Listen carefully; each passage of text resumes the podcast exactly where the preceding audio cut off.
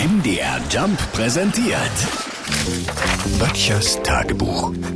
Notizen aus der Provinz. Woran erkennt man heutzutage einen superreichen Menschen? Daran, dass er vier Punkte in Flensburg wegen Raserei hat. Unser Eins kann sich ja nicht mal mehr Schrittgeschwindigkeit leisten. Ne? Aber was willst du machen? Wir sind hier draußen immer aufs Auto angewiesen. Das nützt ja nicht.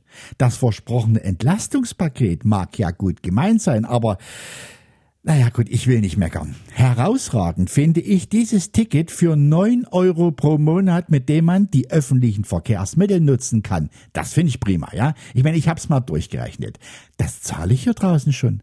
Eine Fahrt zu meiner Schwester im Nachbardorf kostet drei Euro. Und der Bus fährt nur dreimal im Monat. Also passt. Was uns hier wirklich was bringen wird, ist die Senkung der Energiesteuer auf Kraftstoffe, damit die Brühe wieder etwas günstiger wird und ich neben dem Tanken auch mal wieder eine Bovo aus dem Glaszylinder essen kann.